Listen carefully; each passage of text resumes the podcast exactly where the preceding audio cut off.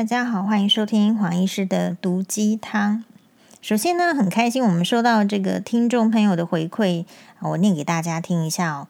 黄医师晚安，因为前几天听到黄医师 Podcast 分享钱婆婆的事，印象太深刻了。结果昨晚梦到钱婆婆月娥女士拿着拖鞋追打着您前夫的头，说：“你的精子怎么这么烂？”然后后面是一个就是那个笑，然后带着泪的那个图。真的好爱黄医师，虽然我没有婆媳问题，跟老公的相处也不错，但还是每天都需要看到黄医师，不管是 Podcast 也好，或是脸书的贴文也好，都好喜欢。最欣赏黄医师的人生智慧。勇敢以及对小孩子的教养方式，祝黄医师身体健康、平安喜乐。诶，我真的很感谢这个呃听众朋友愿意花时间，然后打字给黄医师，我们都很认真的看。诶，我想想看，我昨天不晓得梦到什么，但是我非常确定我有流口水。呃，然后说到这个事情，就是我今天呢在那个百货公司的。洗手间，然后其实我一出来去洗手的时候，我就发现洗手台的，这当然是女生了哈，不是变态，就是一直盯着我。但嗯，因为我眼角余光可以看到他，他盯着我，但是我大概就是你知道，我有时候搭捷运啦，或是在哪边，其实就是会有人盯着我嘛。但我就没有没有，我不不不，通常如果对方不主动跟我。就是打招呼的话，我也不会因为人家盯着我，然后我就跑过去前面问他说：“嘿，你为什么盯着我？”我大概也不至于到那么主动。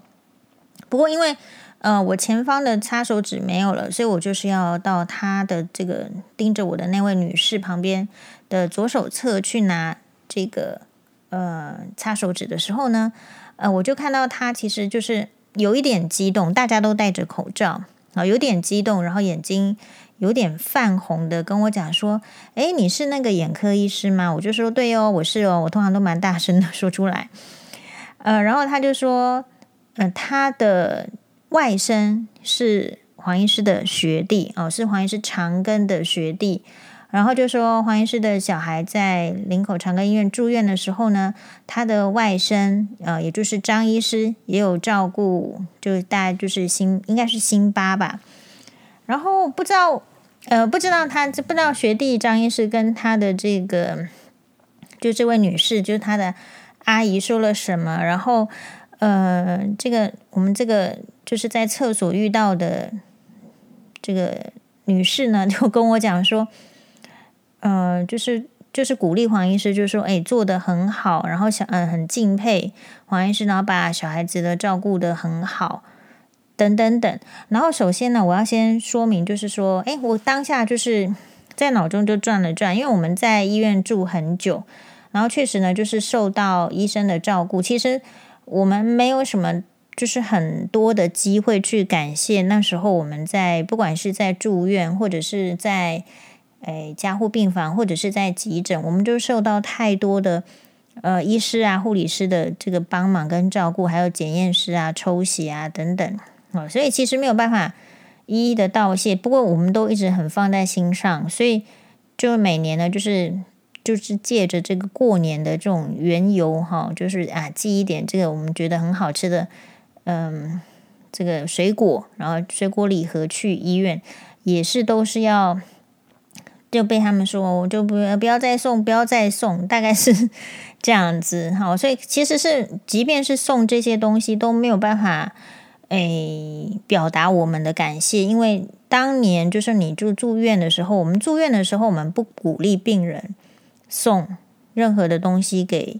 呃医护人员或者是护理师。坦白讲是这样子。那我我个人是觉得，就是如果只是小小的东西，比如说饮料啊，台湾人很喜欢喝饮料嘛，虽然饮料不健康，可是饮料确实是蛮舒压的，特别是在医院的环境里面，你会发现大家。如果那天有人请喝饮料的话，大家就非常的开心，觉得今天中了什么 乐透之类的。其实医院就是这样子，非常诶尽心尽力的在做好自己的事情，然后并没有期望要从这个病人的身上啊，就是或者是家属的身上得到什么真正实质的这种物质啊，甚至就是金钱，那完全是不可以的的这种回馈。然后所以等到，所以我记得以前在医院的时候，就是我们假设啦，假设真的收到 病人送饮料，我就觉得很开心了。那所以等到我们自己的小孩子当病人，然后去住院的时候，呃，我我我自己也是苦思说，因为是真的是很感谢，然后要送一些什么，可是我谨守那个分际，就是当这个病人他要开刀前，或者是他还是在住院中的时候，我们还是不送吧。诶，不送是说，因为好像有一种就是不成文的规定，真的你不要在手术前送哦，你宁可是手术，因为手术前送真的会。制造医生的压力，比如说，我们真的会观察，就是说，诶，嗯，在那个开刀房里面，真的会有助记啦。有有一些人，他就是旁边给你就是助记 VIP，可是 VIP 如果这样助记下来，通常这个有时候都会比较容易出错，所以还是要保持平常心、平等心，每一个人都一视同仁，然后就是。你就是做你这个 training 下来，step by step 应该要做的事情，不要因为他是什么人，然后就加了什么步骤，或者就不加什么步骤，这个才是比较正确的。哦，这边有点讲到这就会一直离题下去，或者说，比如说我们现在看到很多的广告，呃，其实我觉得那个医师的这个生态也有点改变，就是我们看到很多的。医生要穿着白袍，然后在 FB、在 IG 上要行销自己。那这个呃，特别是年轻的、比较年轻的医生，或者是也许老的医生也有，就是就是当医疗变成是一种行销的概念的时候，其实有些事情很容易走宗调。那至少这个跟我的那种教受到的教育不一样。我受到的教育是，我们绝对。不要劝病人开刀，就是说这个病是有需要开刀哦，那就是根据这个病情然后的说明哦，所以需要。那如果说他不需要百分之百开刀的话，他有其他的选择，我们不需要主动去劝病人开刀。那跟现在来讲，就是说可能 健保的这种给付啊什么，你也许你不开刀的话，医生的。医生的收入会很受影响的时候，这时候不要说医病互医病关系之间互相的猜忌，好，那有时候医生也不见得就是真的能够把持住自己在这个医学的原理或者医学的伦理当中的一些真正是 do no harm 的一些原则，在在处理事情。好，所以这个是不要说大家啦，就说。我们自己看到这种医疗的发展，我们首先要想到的是：那如果我老的时候还会有好的医生吗？哦，这个 都是一些很现实的问题。好，我这边至少岔开十分钟，但是，诶，主要是这个黄医师的 讲了这个婆媳问题，有点忘记是哪一集，让我们的这个听众呢这么印象深刻，然后还还做梦。哎，我真的觉得哎，蛮有趣的。我自己呢，曾经就是，就是因呃，很多人问我说，哎，像我好像辩才无碍，或是思虑清楚，为什么不想要去，就是走法律啊，当律师等等？大家觉得我好像颇适合，可是我自己知道，就是我非常的不适合。我非常不适合，是因为，哎，我确实是那种日有所思，然后夜有所梦的人。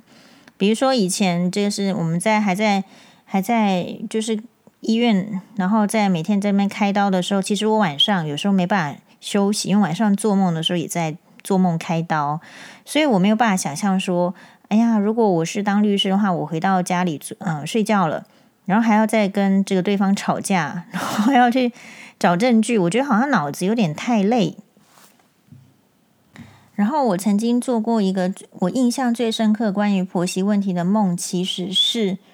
嗯，真的就是你你在那个状态，所以我很容易在那个状态下会做那样子的梦。比如说，我曾经在二零一七年的时候，诶，竟然做了一个梦，是梦说我去参加一个作文比赛，然后题目竟然是婆媳问题，然后我就一直写一直写，好像。就是文思泉涌，没办法停下来一样，然后还得了第一名。好，所以做梦这件事情就是哎，真的是日有所思，夜有所梦，然后反正不要做那种很可怕的梦啊，就就好了。